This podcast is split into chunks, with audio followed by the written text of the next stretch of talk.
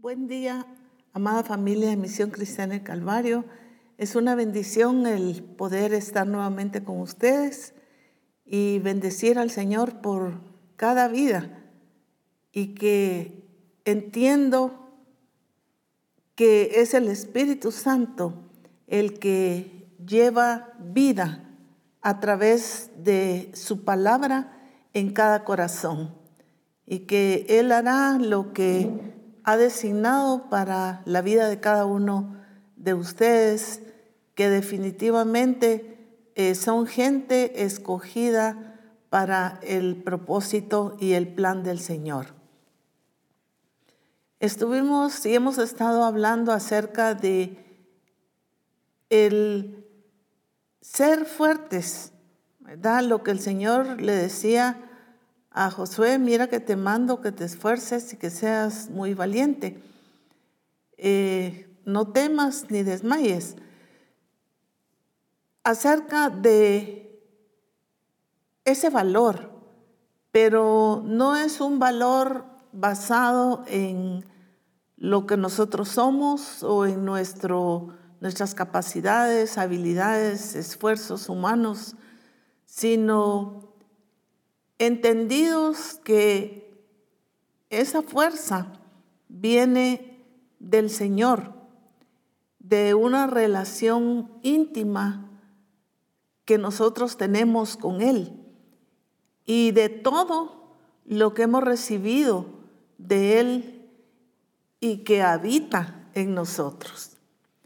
Que Él ha puesto su naturaleza en nosotros y nos ha dado todas las cosas.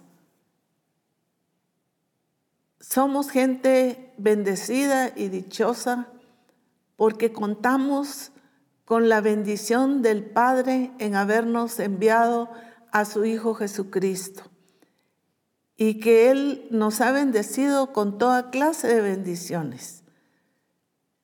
Pero lo hermoso es que nos ha dado a Jesucristo que Él habita en nuestras, en nuestras vidas, en nuestros corazones y que al tener nosotros una relación con Él, al estar cercanos a Él, vamos a poder entender cómo mantenernos en esa firmeza, en esa fortaleza del Señor, para poder enfrentar cada una de las circunstancias y situaciones que llegan a nuestra vida. Nuestro punto anterior estuvimos hablando acerca de Efesios 6, 16 eh, en la parte A, la primera parte, que dice sobre todo tomad el escudo de la fe ¿Cuántas personas eh, lamentan el haber perdido su fe por una circunstancia, por otra, porque Dios no les contestó según ellos a lo que ellos realmente esperaban o deseaban, no entendiendo realmente lo que es recibir respuesta del Señor a nuestra vida de acuerdo a su soberanía, de acuerdo a su perfecta voluntad. Entonces dice, sobre todo tomad el escudo de la fe. Hay mucho acerca de la fe. Y 1 Corintios capítulo 16, versículo 13, que estuvimos mencionando, pero quisiera compartirlo en la BHTI, en esa versión, y dice, manténganse alerta y firmes en la fe. Pórtense con valentía, sean modelo de fortaleza. Aquí nos está hablando acerca de mantenernos alerta. Estuvimos tocando en discipulados pasados lo que era estar alerta, lo que es estar atentos, lo que es estar despiertos, lo que es estar sobrios, para poder nosotros reaccionar de acuerdo a la voluntad del Señor, actuar de acuerdo a lo que el Señor quiere. Por eso dice, manténganse alerta, manténganse atentos. Hablábamos cómo muchas veces nosotros podemos distraernos cuando estamos manejando, manejando y poder pues tener o provocar alguna situación desagradable. Pero el mantenernos alertas, el mantenernos despiertos y sobrios, sabiendo qué es lo que el Señor dice acerca de nosotros, qué es lo que nosotros queremos, pero de acuerdo a la voluntad del Señor. El poder estar despiertos totalmente cuando venga cualquier situación. Pero dice alertas y firmes en la fe. ¿Cuánto se requiere de la vida del cristiano, de la vida de un hijo de Dios, de un escogido de Dios, esa firmeza? ¿Cuántos se han alejado, se han desanimado de, de la fe? se ha perdido. Y me imagino que en muchas ocasiones ellos proclamaron el tener una fe, el creerle a Dios. Pero sin embargo, como veíamos los versículos anteriores del anterior discipulado, naufragaron en esa fe, se hundieron. Sin embargo, esta versión dice firmes en la fe. Pero aquí va algo muy importante. Dice, pórtense, o sea, tengan un comportamiento, un estilo de vida con valentía. Sean modelos de fortaleza. ¿Cuántas veces eh, llega alguien con una situación y nos comenta y la respuesta de, del cristiano es, ah, pero es que usted no sabe lo que a mí me pasa. Es que yo estoy peor que usted. Mire, es que lo que yo estoy pasando no es nada comparado con lo que usted está pasando. O sea, no es que tú vas a consolar a alguien con que le digas que tú estás peor. Además, esa no es una actitud de acuerdo al agrado del Señor, sino en qué consiste el ser modelo de fortaleza. Ya nosotros hemos escuchado desde el principio de que el Señor nos dio su revelación acerca del modelo, de un modelo a seguir, del modelo, nuestro modelo por excelencia, que es Jesucristo. Pero el Señor nos ha estado enseñando que nosotros tenemos que modelar. Modelar no es fingir, no es aparentar, es vivir en la realidad de Dios. Entendidos, confiados en Dios, fortalecidos, aunque estemos pasando por diferentes eh, situaciones adversas que no nos agradan, que no nos gusta, pero que entendemos que en cada situación Dios tiene un propósito y específicamente lo es con cada uno de nosotros. cuando estamos pasando por diversas situaciones. Eh, veremos acerca de esto más adelante. En 1 Corintios 16, eh, 13, siempre en el mismo, en la message, la versión message dice, mantén los ojos abiertos, aférrate a tus convicciones, da todo lo que tienes, sé decidido y ama sin parar. Esta versión nos uh, vuelve a, a decir lo que el anterior nos decía de estar alertas. Este dice, mantén los ojos abiertos. Alguien puede decir, es que yo solo cerré los ojos un momento y sucedió tal cosa. ¿Por qué? Pues porque cerramos los ojos, porque volteamos a ver para otro lado. Pero aquí nos dicen, mantén los ojos abiertos. Aférrate a tus convicciones de todo lo que tienes. ¿Qué es ese aferrarse a nuestras convicciones? El problema es que muchas veces no tenemos convicción.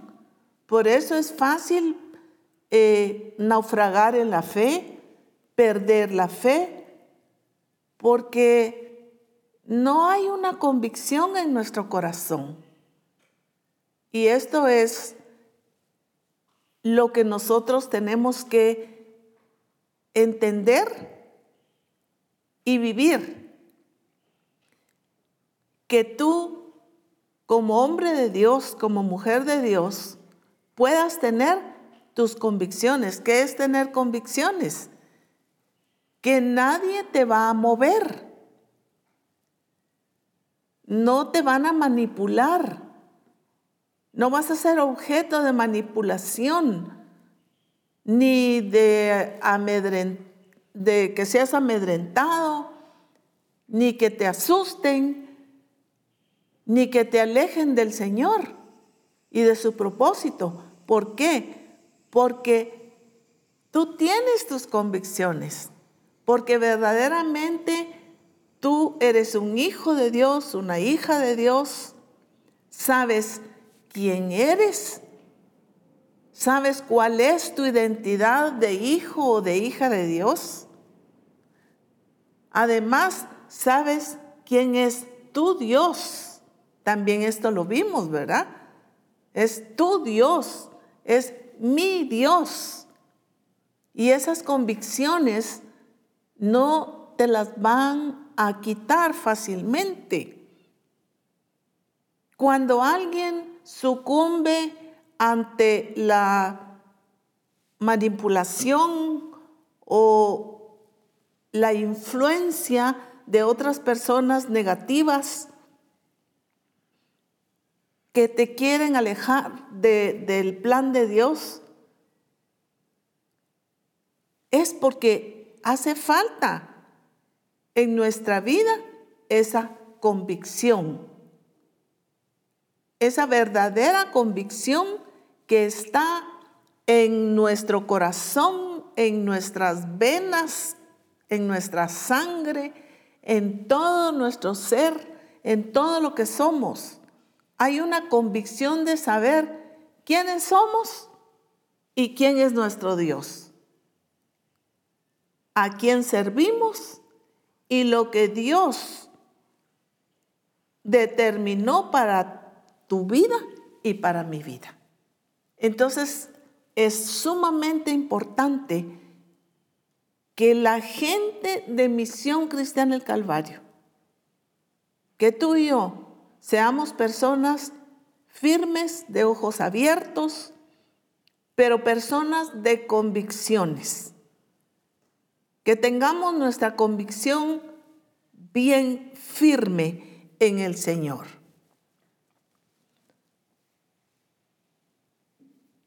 Sé decidido, dice, y ama sin parar. Sé decidido. ¿A quién vamos a amar? Pues definitivamente al Señor. El Señor decía, si me amad, si me amáis, guardad mis mandamientos. Y el primer mandamiento es amarás al Señor tu Dios con todo tu corazón, con toda tu alma, con toda tu mente, ¿verdad? Amar al Señor. Dice, ama sin parar. Definitivamente, al amar al Señor, vamos a poder amar a nuestro prójimo y vamos a poder amarnos a nosotros mismos con un amor sobrio, no desmedido, no egoísta, sino vamos a ser personas que vamos a, saber amar a los demás. Pero tiene que comenzar con ese amar a Dios. El siguiente, eh, la siguiente armadura la encontramos en Efesios 6, 17b, en la parte B que dice, y tomad el yelmo de la salvación. Y tomad el yelmo de la salvación. Solo vamos a mencionar la parte A. Y tomad el yelmo de la salvación. Luego estaremos viendo la parte B. ¿Qué es mantener ese gozo? De la salvación. Tomad el yelmo de la salvación. ¿Qué es eso? Sí, yo fui salvo, fui perdonado por el Señor. Creo en su obra redentora, pero el Salmo 54, 51, 12. Aquí está hablando el salmista David, el rey David. Y dice, vuélveme el gozo de tu salvación y espíritu noble me sustente. Todo el capítulo de Salmo 51 vemos a David en una situación donde él está en una condición de arrepentimiento, de búsqueda al Señor, pero una de las cosas que él le dice es, vuélveme el gozo de tu salvación. Si estaba pidiendo que que el Señor le, le volviera ese gozo de la salvación, era porque lo había perdido. ¿Y a causa de qué había perdido él esto? Bueno, a causa de su pecado. Porque el pecado aleja de Dios. Pero entonces hay muchas razones por las cuales podemos perder el gozo de nuestra salvación.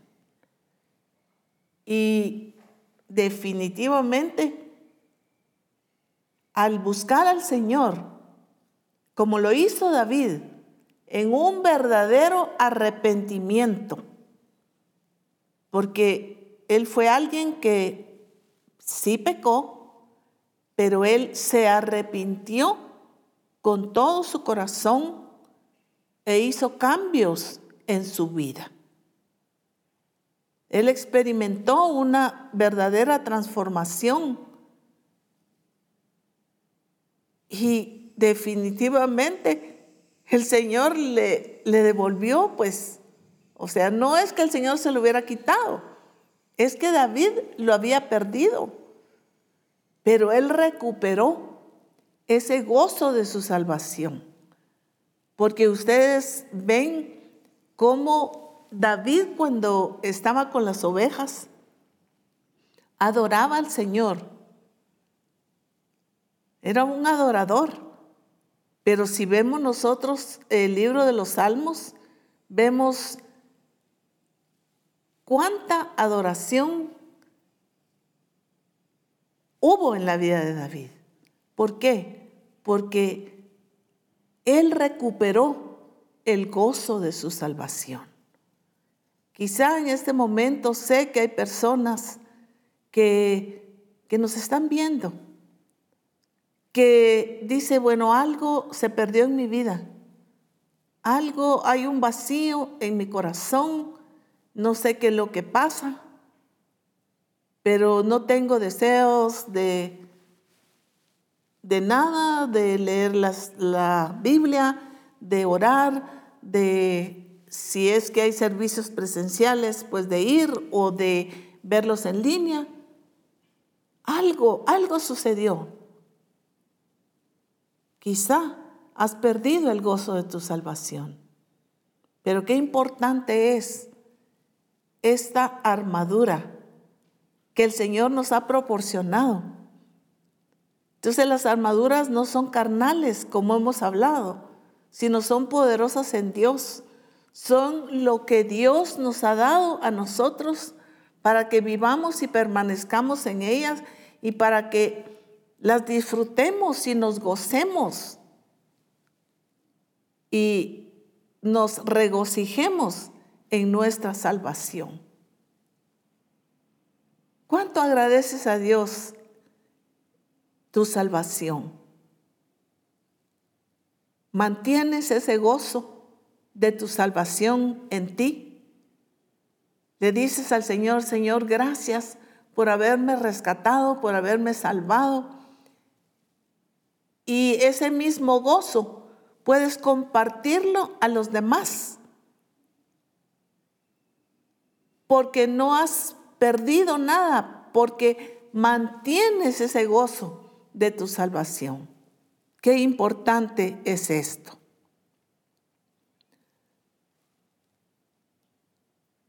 Lamentaciones 3:26 nos dice, bueno es esperar en silencio la salvación de Jehová. Qué importante es que nosotros entendamos como el gozo de nuestra salvación, pero que en todo momento el Señor es nuestra salvación. En las circunstancias que estamos pasando, que estamos atravesando, pero que podamos guardar silencio sin renegar ¿Cuántas personas han dicho, bueno, yo ya no podía esperar y empiezan a pelear con Dios? ¿Cuánta gente se enemista con Dios? ¿Por qué? Porque no les concedió lo que estaban pidiendo y en el tiempo que ellos querían. Y hay enemistad con el Señor, pero hablaron y qué delicado es hablar. Con razón las escrituras nos marcan y nos dicen que la vida y la muerte están en poder de la lengua.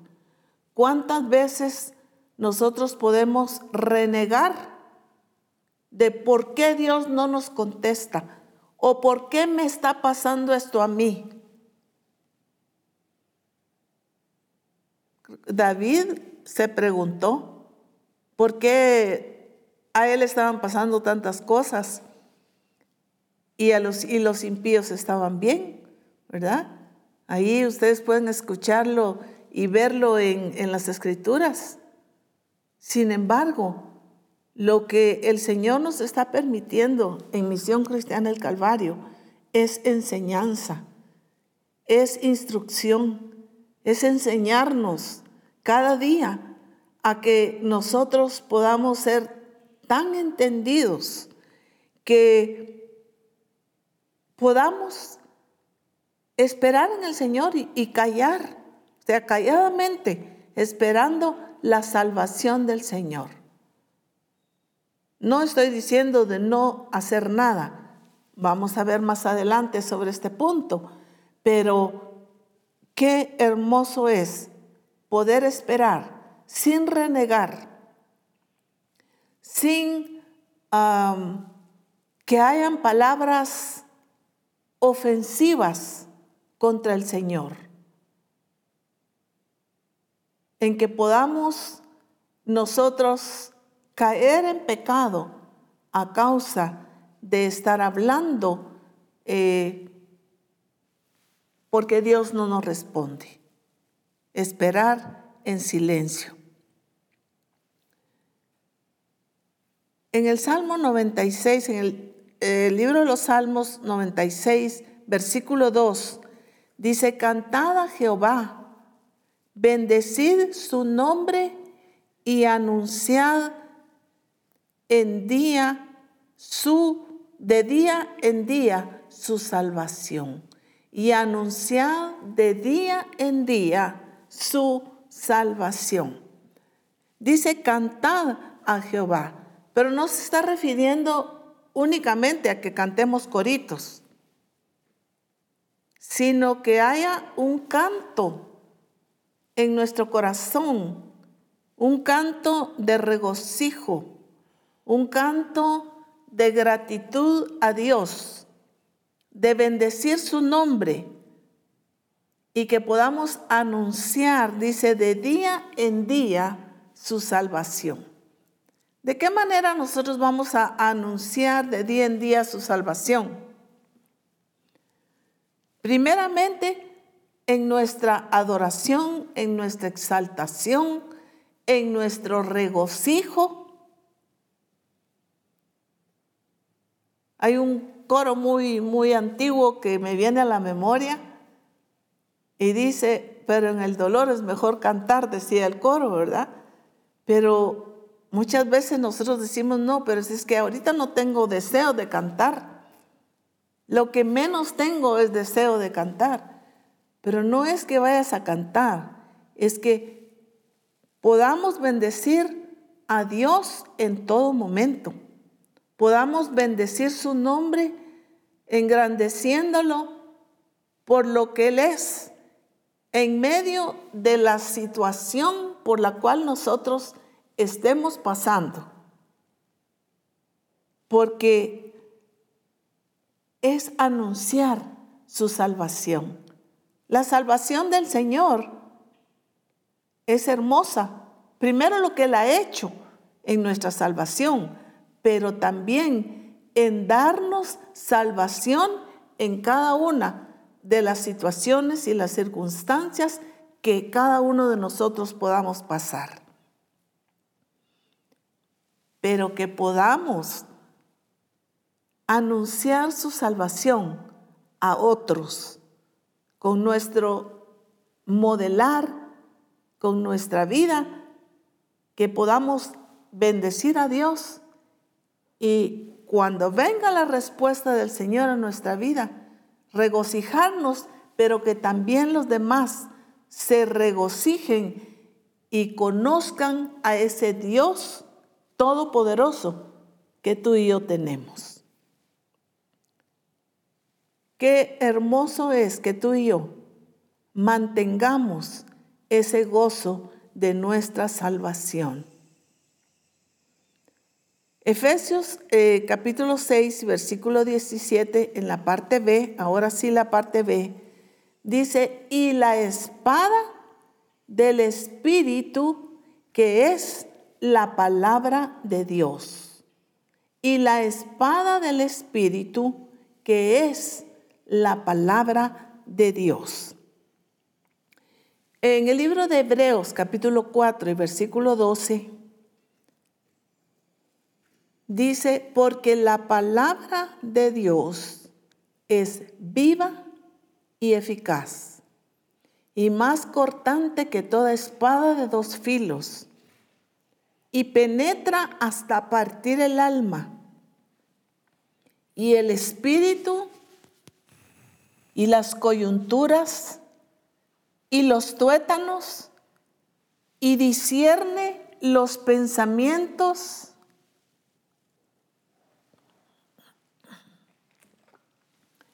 y las intenciones del corazón. Qué importante es ver en las escrituras lo que nos dice. La palabra de Dios es viva, es, es eficaz. Y esta convicción debe tenerlo la gente de Misión Cristiana del Calvario, que la palabra de Dios es viva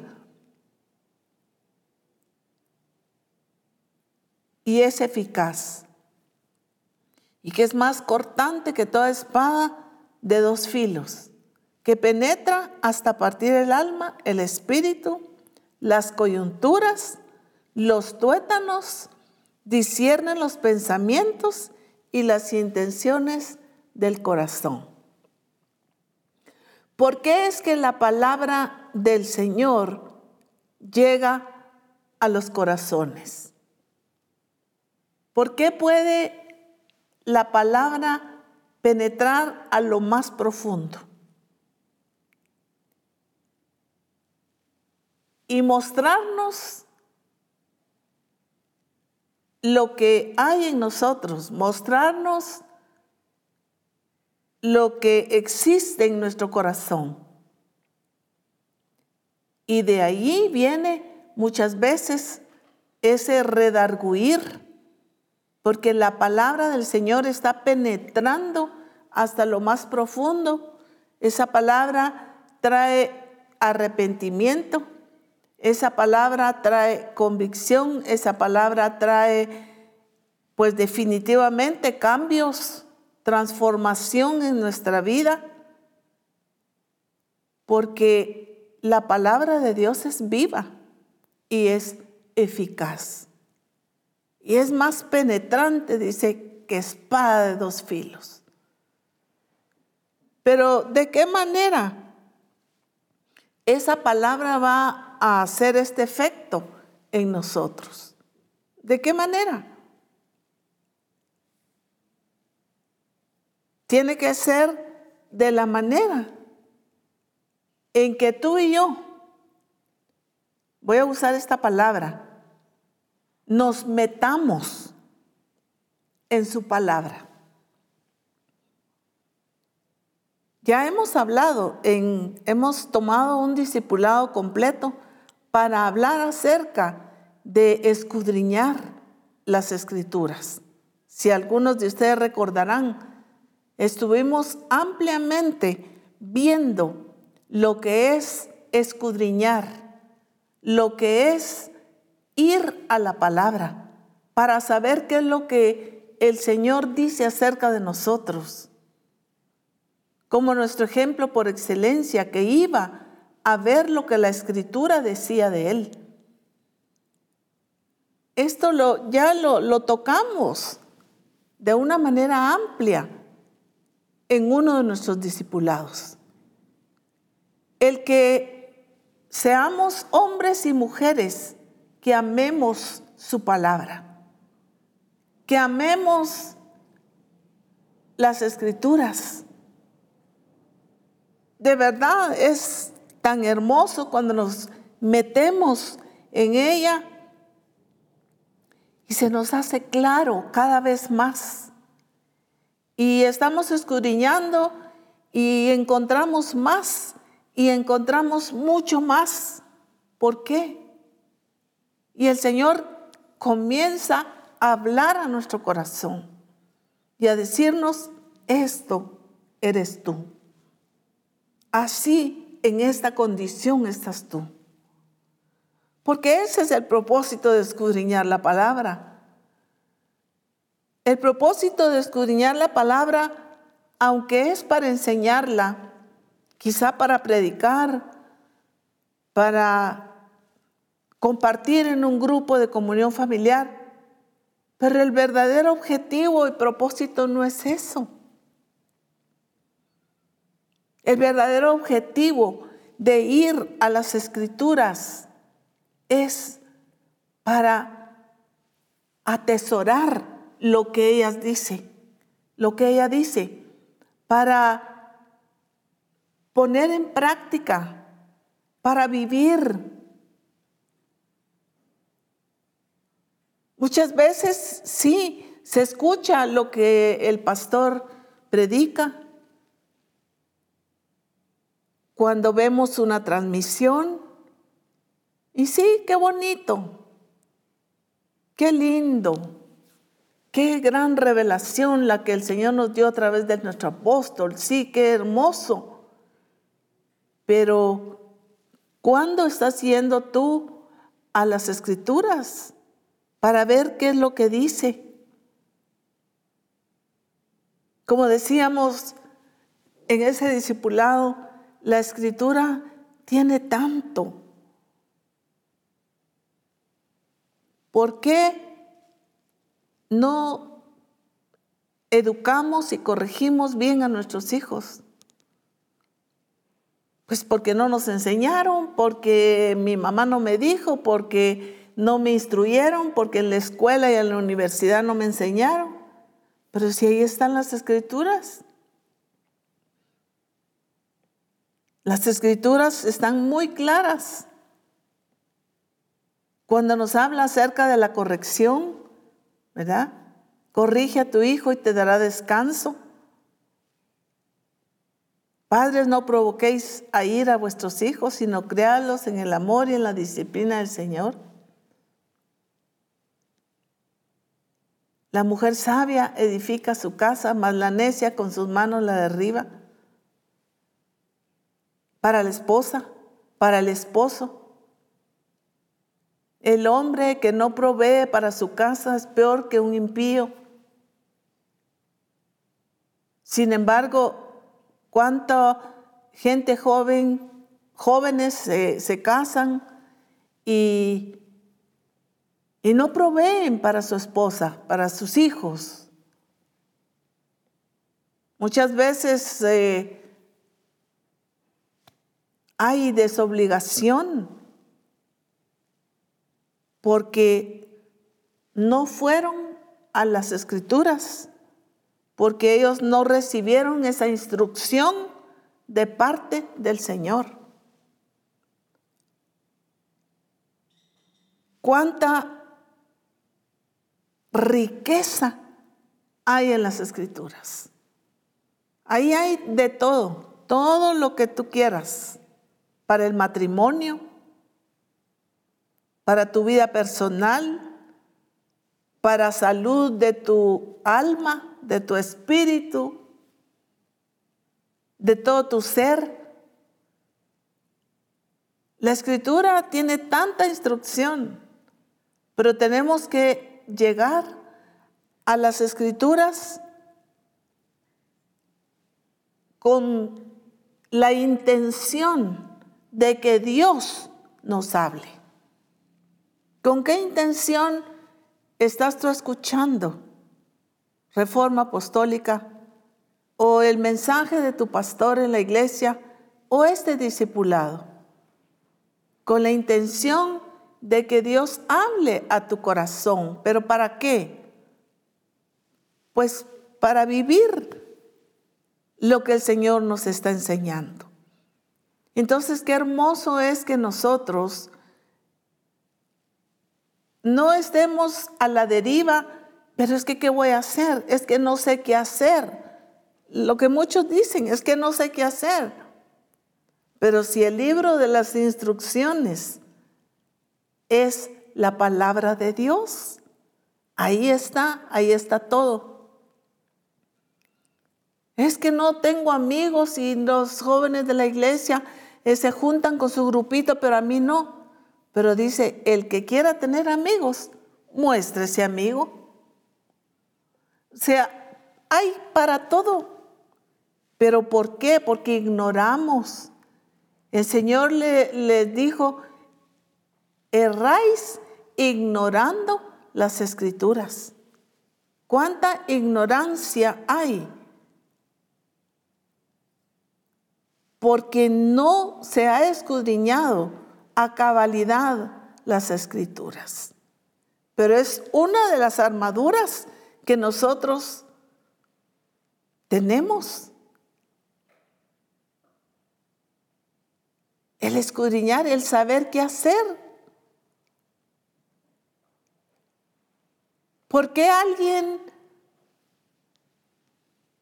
no tiene sobriedad y actúa de una manera ignorante o arrebatadamente o no se le ocurre algo o actúa únicamente con sus sentimientos porque no tiene sobriedad.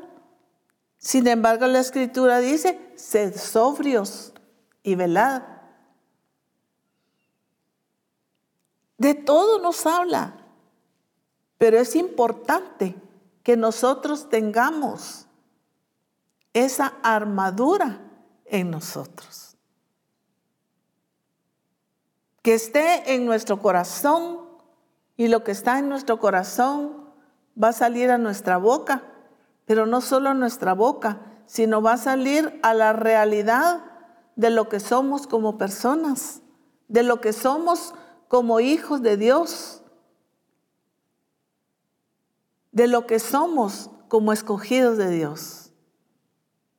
¿Cuánto error, como se le llama la como le llama la gente, o le llamamos muchas veces, es que todo el mundo comete errores. Pero el Señor nos ha estado hablando de corregirnos, de corregir todas las áreas de nuestra vida. En el hogar, principalmente. ¿Cuánto desorden hay en los hogares de los mismos padres? Pasar por alto muchas cosas con el supuesto de que porque los amo, cuánta falta de corrección, cuánta falta de orden en las finanzas, cuánta situación que no hemos todavía corregido. Como hemos hablado, cuántas familias se reúnen, pero para lastimarse, para ofenderse. Sin embargo, el Señor nos está diciendo, tomen esa armadura. Aquí está la armadura. La espada del Espíritu. Pero no como muchos dicen, es que les di duro con la espada del Espíritu. No, esa es una actitud carnal. Cuando tú quieres supuestamente corregir, pero lo que haces es herir y lastimar cuando que la corrección tiene que ir con sabiduría y basado en las escrituras, basado en la palabra del Señor. No vamos a poder corregirnos mientras no nuestra vida no esté llena, saturada de la palabra del Señor pero no solamente en conocimiento, sino en estilo de vida, en una realidad de lo que Dios es en ti y para ti. Y para mí, por supuesto. Qué hermoso es y este es un tema que de veras no, no pararíamos de hablar pero qué importante es que la armadura no es lo que tú vas a decir ni a gritar y que vas a ser como la espada que le vas a traspasar a alguien. No, en sí la palabra es viva y es eficaz, pero de acuerdo al orden del Señor y que podamos tener en nosotros esa armadura, pero no solamente hablado, sino vivido, y que sea una realidad en nosotros cada vez que nosotros vayamos, vayamos con una actitud de decirle, Señor, ¿qué es lo que tú quieres decirme? ¿Qué es lo que tú quieres hablarme? Que tú puedas a través de tu espíritu mostrarme lo que está bien, pero también lo que está mal en mi vida. Lo que debo seguir corrigiendo en mis actitudes, porque a veces nuestras actitudes no van de acuerdo a la voluntad de Dios. Tenemos malas actitudes. Y es ahí cuando esa palabra viene a nosotros y nos redarguye de ese pecado, de esa mala actitud, y es poderosa sobre todas las cosas.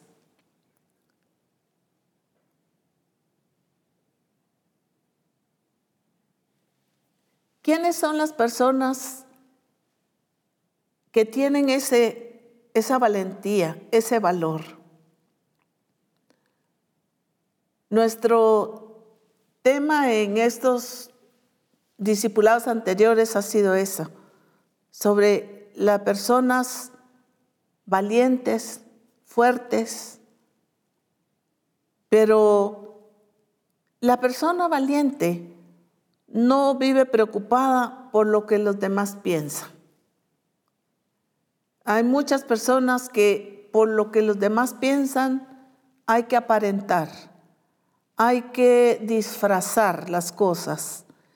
Eh, pero la persona que tiene el valor de Dios no está pensando en lo que los demás digan de ellos, pero sí expresan a Cristo y dan testimonio de Él con su estilo de vida. Sea, hay paz en el corazón. Eh, no están preocupados de qué van a decir de mí, qué, qué, qué, qué pensarán de mí, sino simple y sencillamente vamos a expresar lo que hay de Dios en nosotros, dar testimonio de lo que Dios ha hecho a través de nuestro estilo de vida. ¿Qué es valentía también? Valentía también es pedir ayuda cuando se necesita. Es cierto que el Señor nos uh, hace valientes y nos ayuda y nos enseña a poder solucionar nuestros problemas a través de, del conocimiento de Él, de las escrituras. Pero si tú necesitas ayuda, pues hay que pedirla. ¿Por qué no pedimos muchas veces ayuda?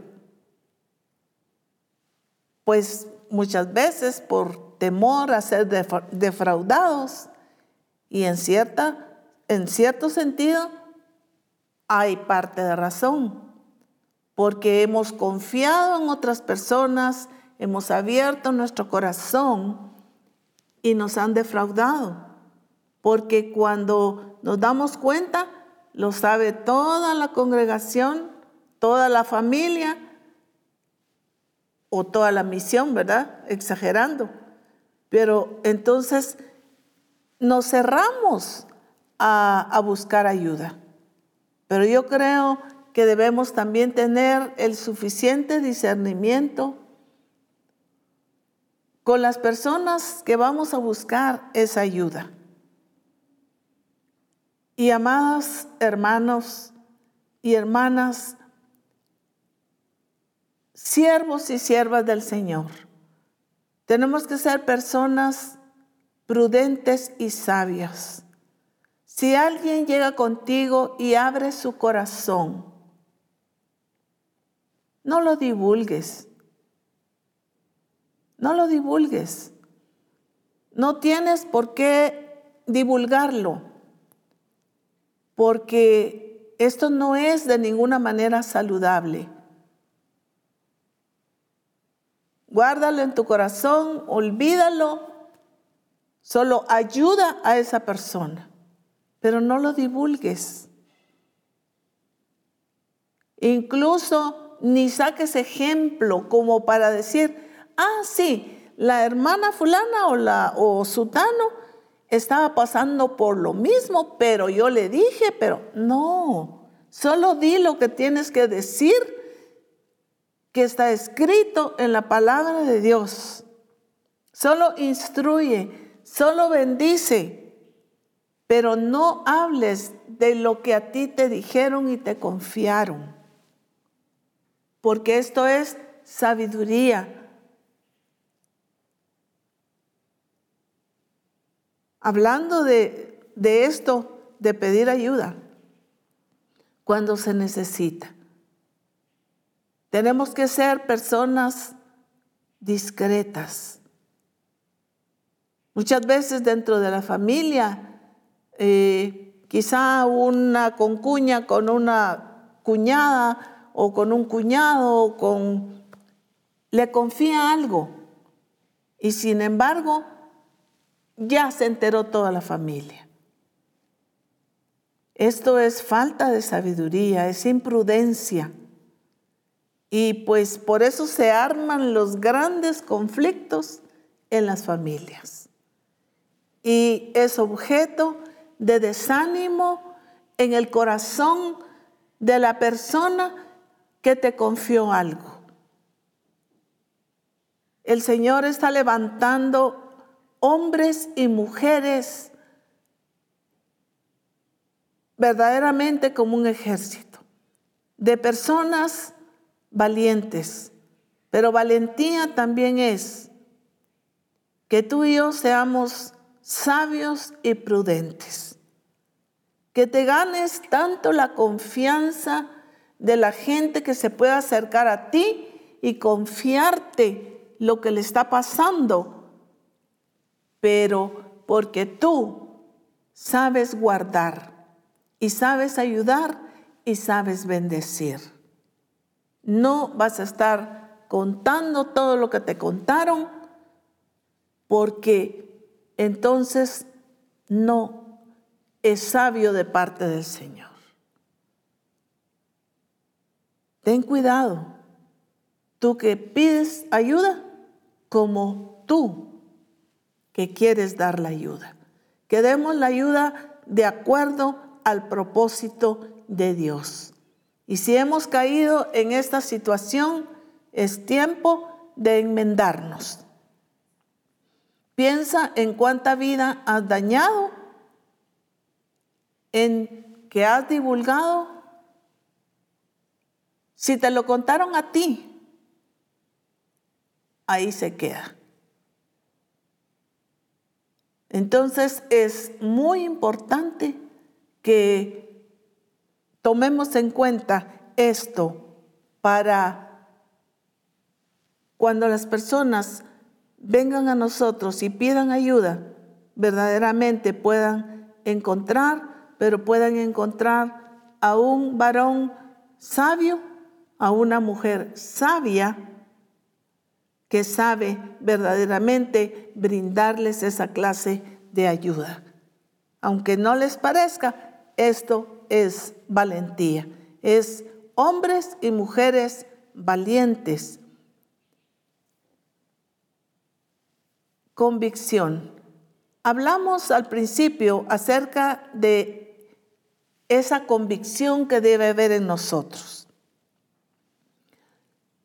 Debe haber esa convicción de poder defender una postura que uno cree correcto, aunque existe una fuerte oposición por parte de los demás.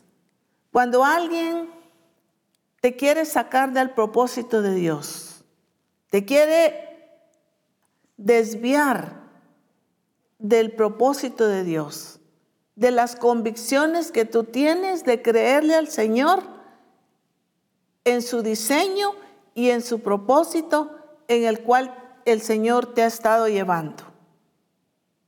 Entonces, cuando tú tienes convicción, no te van a mover. No te van a mover de lo que tú has creído en cuanto al diseño del Señor. ¿Cuántas personas han sido movidas por causa de un mismo esposo o de una esposa o de alguien más?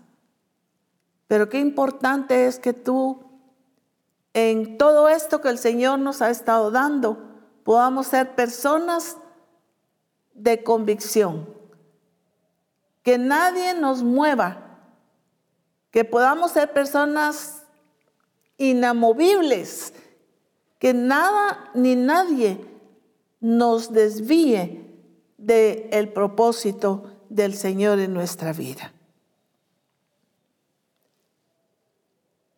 Que tú puedas tener tu convicción firme en el Señor y que nadie pueda moverte aunque esto muchas veces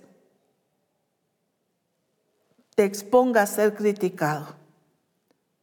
Pero tú vas a tener esa convicción de lo que Dios es y de lo que Él quiere para tu vida, para tu ministerio, para lo que el Señor te ha entregado en tus manos.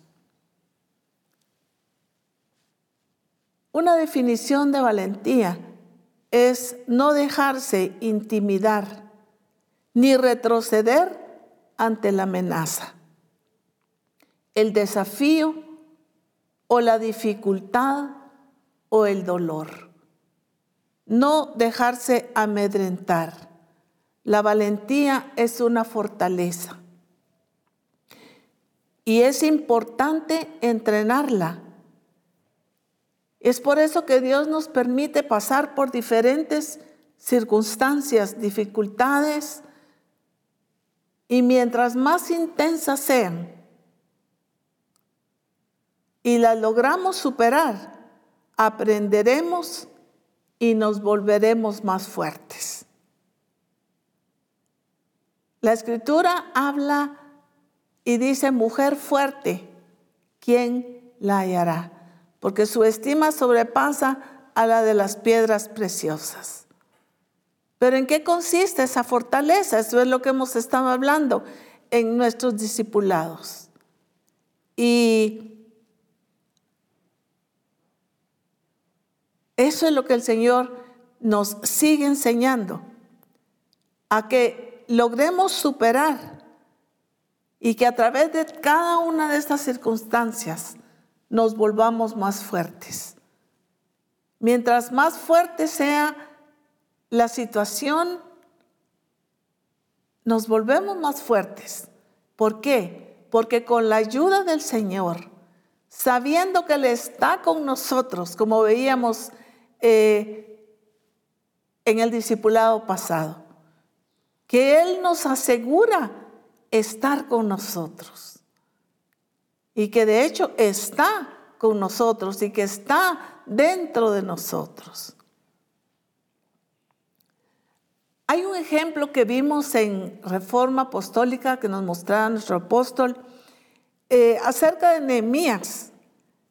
Y solo quiero leerlo así rápidamente, que, lo veamos y lo recordemos, porque ya nuestro apóstol nos habló acerca de esto. Pero en Nehemías capítulo 6, versículo 10 al 13, dice, vino luego, vine luego a casa de Semaías, hijo de Delaía, hijo de Metabel, porque él estaba encerrado, el cual me dijo, reunámonos en la casa de Dios dentro del templo y cerremos las puertas del templo porque vienen para matarte. Sí, esta noche vendrán a matarte. Eh, continuemos. Y entonces dije, un hombre como yo ha de huir. ¿Y quién que fuera como yo entraría al templo para salvarse la vida, no entraré. Y entendí que Dios no lo había enviado, sino que hablaba aquella profecía contra mí, porque Tobías y Zambalat lo habían sobornado. Porque fue sobornado para hacerme temer, así y que pecase, y le sirviera de mal nombre con que fuera yo infamado. Nehemías eh, estaba haciendo la voluntad de Dios y haciendo una gran obra, como vimos. Sin embargo, se encontró en situaciones donde demostró su convicción. Qué hermoso cómo Nehemías no solamente habló de su convicción, sino demostró. ¿Pero dónde la demostró? Pues en las circunstancias difíciles, eh, donde quisieron amedrentarlo, donde quisieron eh, infundirle temor.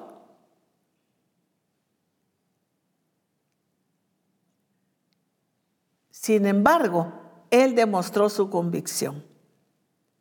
Su convicción en el Señor, su valentía y sobre todo que le creyó a Dios. Qué importante, porque sí, los enemigos estaban en una gran oposición. Y le dijeron, te van a venir a matar. Y me encanta la convicción de él porque dice, un hombre como yo ha de huir no. Pero ¿por qué dice un hombre como yo? Un hombre a quien Dios llamó, a que yo tengo convicción de que Dios me llamó. Eso es lo importante, amada misión cristiana del Calvario. Que tú seas un hombre y una mujer con esa convicción de que Dios te llamó. Si no tienes convicción que Dios te llamó, Cualquier cosa te puede mover. Cualquier cosa nos podrá hundir. Pero cuando hay una convicción de que Dios nos llamó, no va a ser fácil que nos muevan. Dios me llamó, Dios me trajo aquí, Dios me escogió y de esta voy a salir, de esta y de la otra y de las que vengan porque así es el Señor. Pero qué importante es que seamos hombres y mujeres de convicción. Me encanta la convicción de Nehemías. Un hombre como yo ha de huir, no, no lo voy a hacer. Porque yo aquí estoy realizando una gran obra. Y como les digo, no voy a ampliar esto porque ya lo vimos en Reforma Apostólica y de una manera muy hermosa. Cómo Nehemías llevó a cabo la gran obra, cómo influenció en todos, en, altos y, de toda clase de personas para que hicieran la obra y cumplió con lo que el llamado que el Señor le hizo. Pero la valentía de él, pero sobre todo le creyó a él. Mantuvo su fe en Dios. Y recordemos lo que decíamos de Abraham. Dice, y creyó Abraham a Dios y le fue contado por justicia. Qué importante es que seamos personas de convicción y que le creamos a Dios. Que seamos valientes, pero valientes en creerle a Dios, que lo que Él dijo, Él lo va a hacer. ¿Cómo queremos ver las promesas de Dios cumplidas? si hoy le creemos y mañana no. No, por eso es que vienen las circunstancias, porque cada vez vamos entendiendo, creciendo, madurando en cada una de estas experiencias. En cada situación alcanzamos, alcanzamos madurez, serenidad, bienestar, satisfacción y crecimiento personal. ¿Cuántos podemos ver años y muchos años atrás y vemos lo que hemos crecido, lo que Dios ha hecho con nosotros? Y podemos recordar las, las cosas, las dificultades, lo que hemos pasado, pero no con tristeza, no con amargura, no con resentimiento, sino decir, Señor, fueron quitados los obstáculos y, ah, quitamos con tu ayuda los obstáculos y no tropezamos y no caímos y no nos hundimos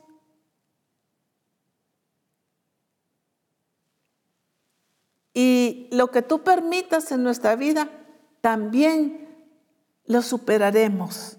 ¿Por qué? Porque tú estás con nosotros. Hombres y mujeres en Misión Cristiana el Calvario, pero hombres y mujeres de convicción. Hombres y mujeres de convicción. Isaías 40, 31, en la versión AMP, dice de esta manera, pero los que esperan en el Señor,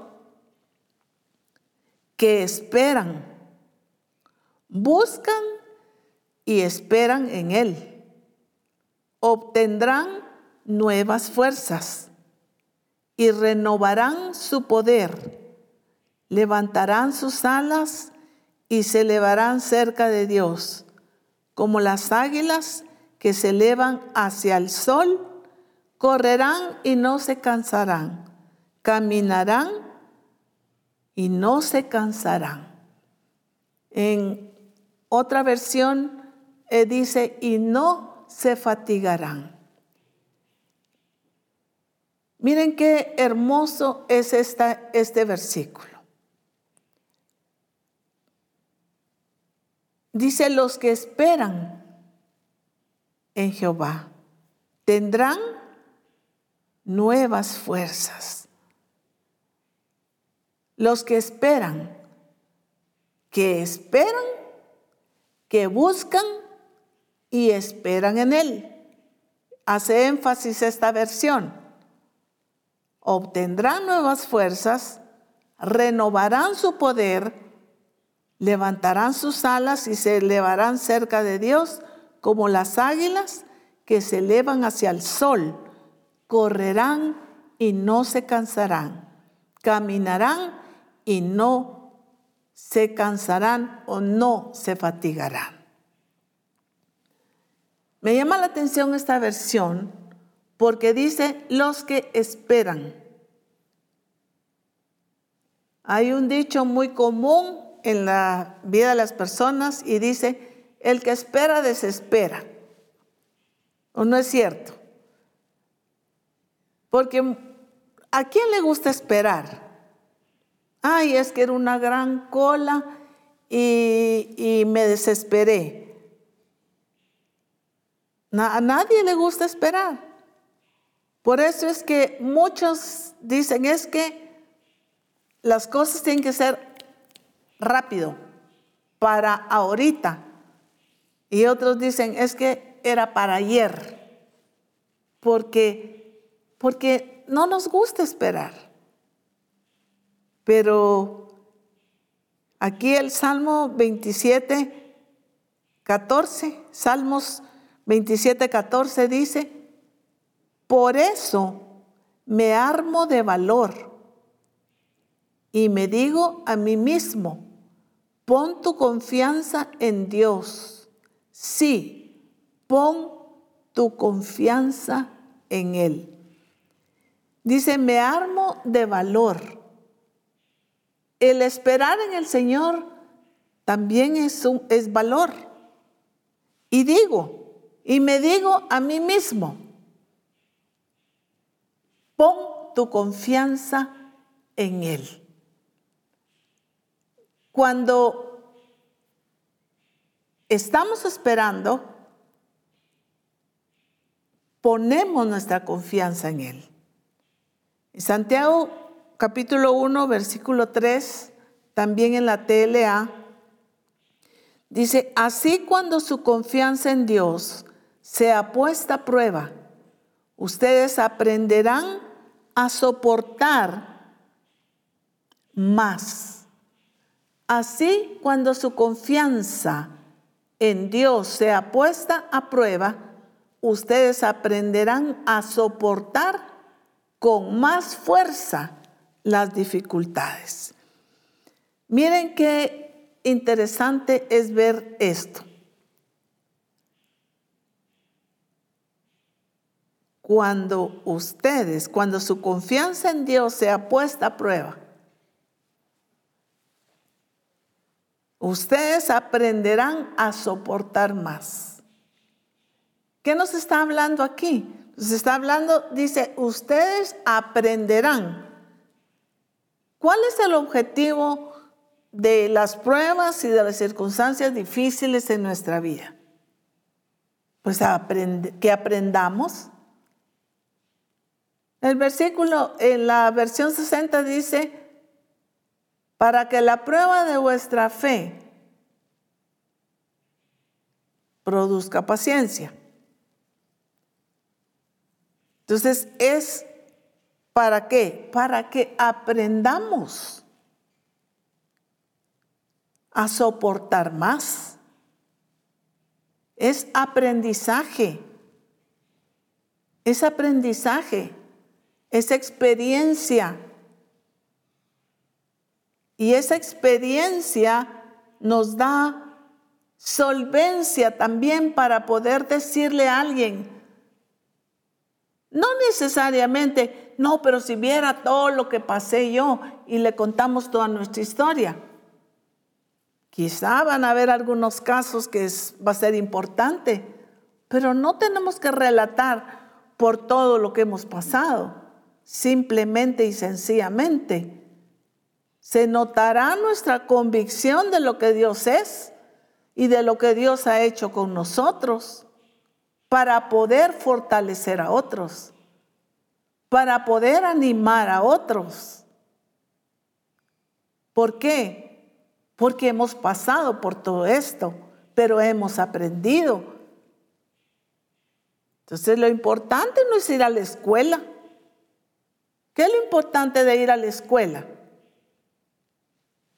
A aprender. Pero he oído este dicho, yo fui a la escuela, pero pasé de noche. ¿Por qué? Porque ya no nos recordamos qué fue lo que nos enseñaron en la escuela. Entonces, esto no es, ah, qué duro fue y qué tremendo fue. Y yo quedé amargado, resentido, apaleado, dolido. No. La razón es que produzca algo en nosotros de tal manera que nosotros podamos soportar. Pero solo voy a mencionar, ya en los versículos que,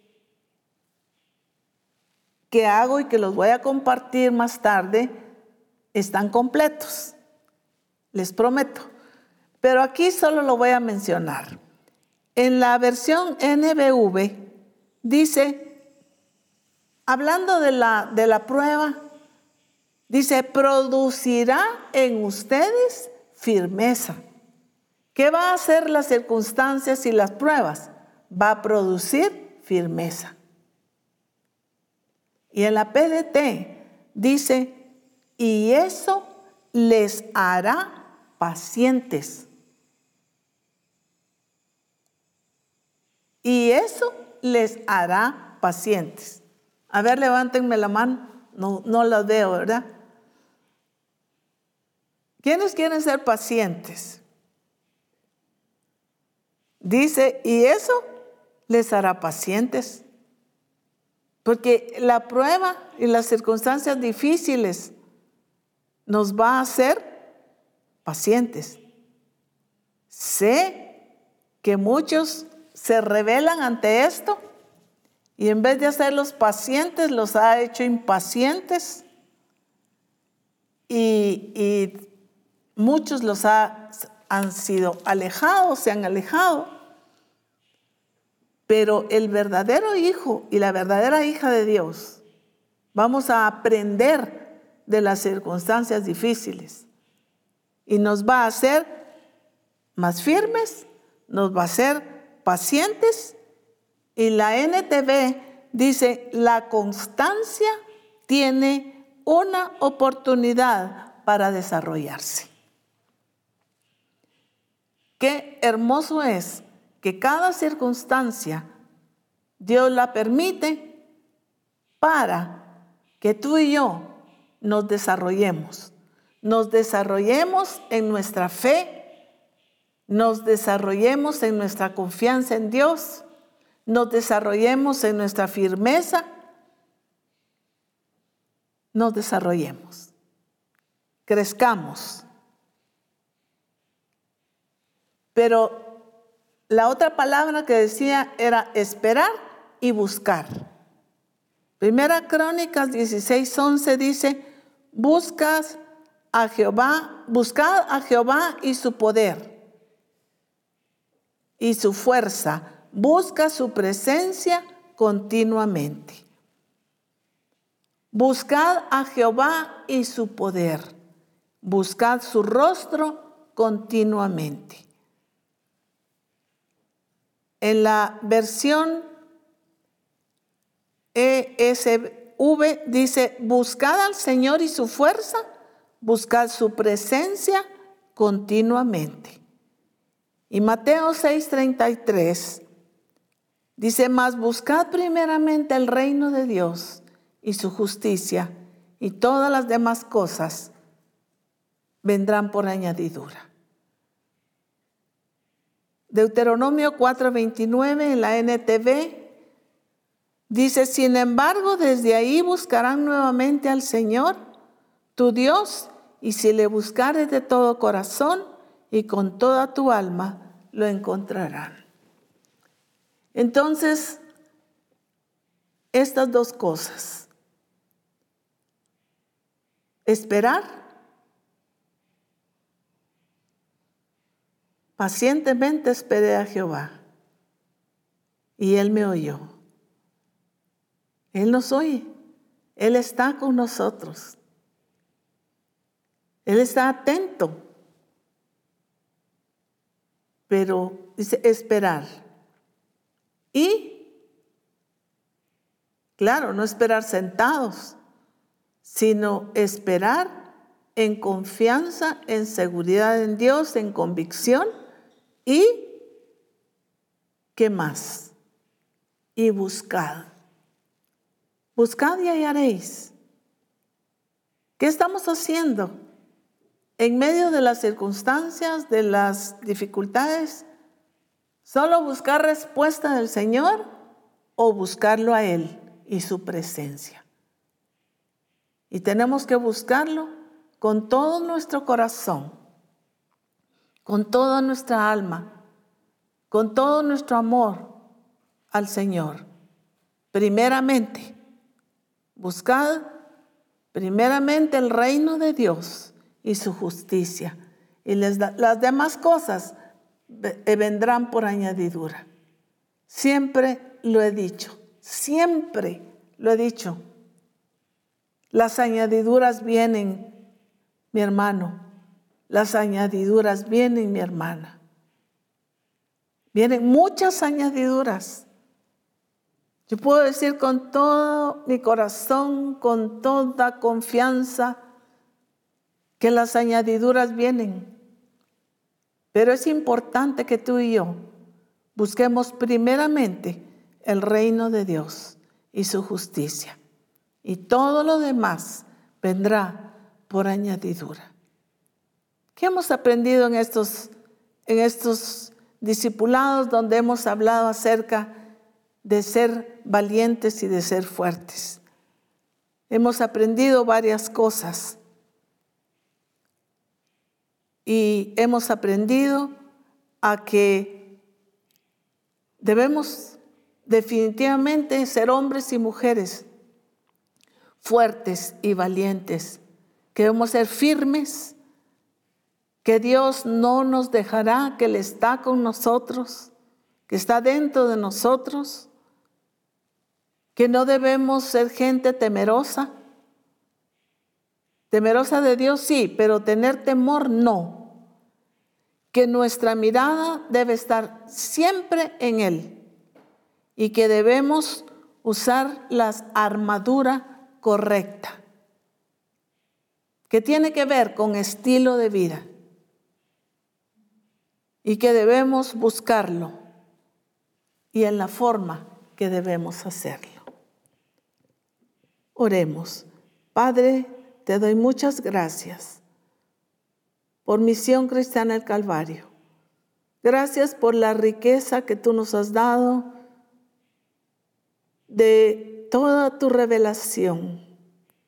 Gracias Señor porque estás levantando un ejército no solo de mujeres, sino también de hombres esforzados y valientes, dispuestos Señor a enfrentar cada situación y no doblegarnos, a ser hombres y mujeres que te creemos a ti y que estamos seguros y seguras que tú cumplirás todo lo que has dicho acerca de nosotros.